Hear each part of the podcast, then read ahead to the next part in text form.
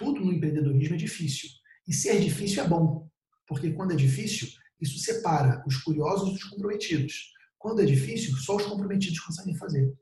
Então, não é fácil ter um negócio contábil autogerenciável. Não é intuitivo, não é automático. Ah, só montar a empresa e a empresa vai virar autogerenciável. Não.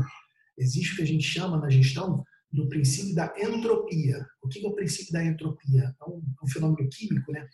Em que ele diz o seguinte: as moléculas elas tendem a entrar em conflito entre elas, porque cada molécula tem uma energia carregada nela e ela tende a ficar conflitando, batendo uma na outra e se afastar.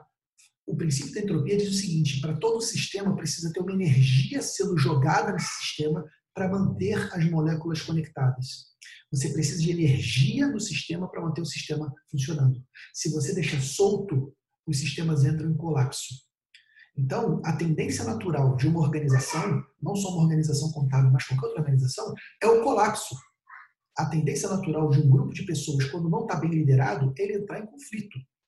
Então, ter uma empresa contábil autogerenciável não é intuitivo, não é automático, não é natural.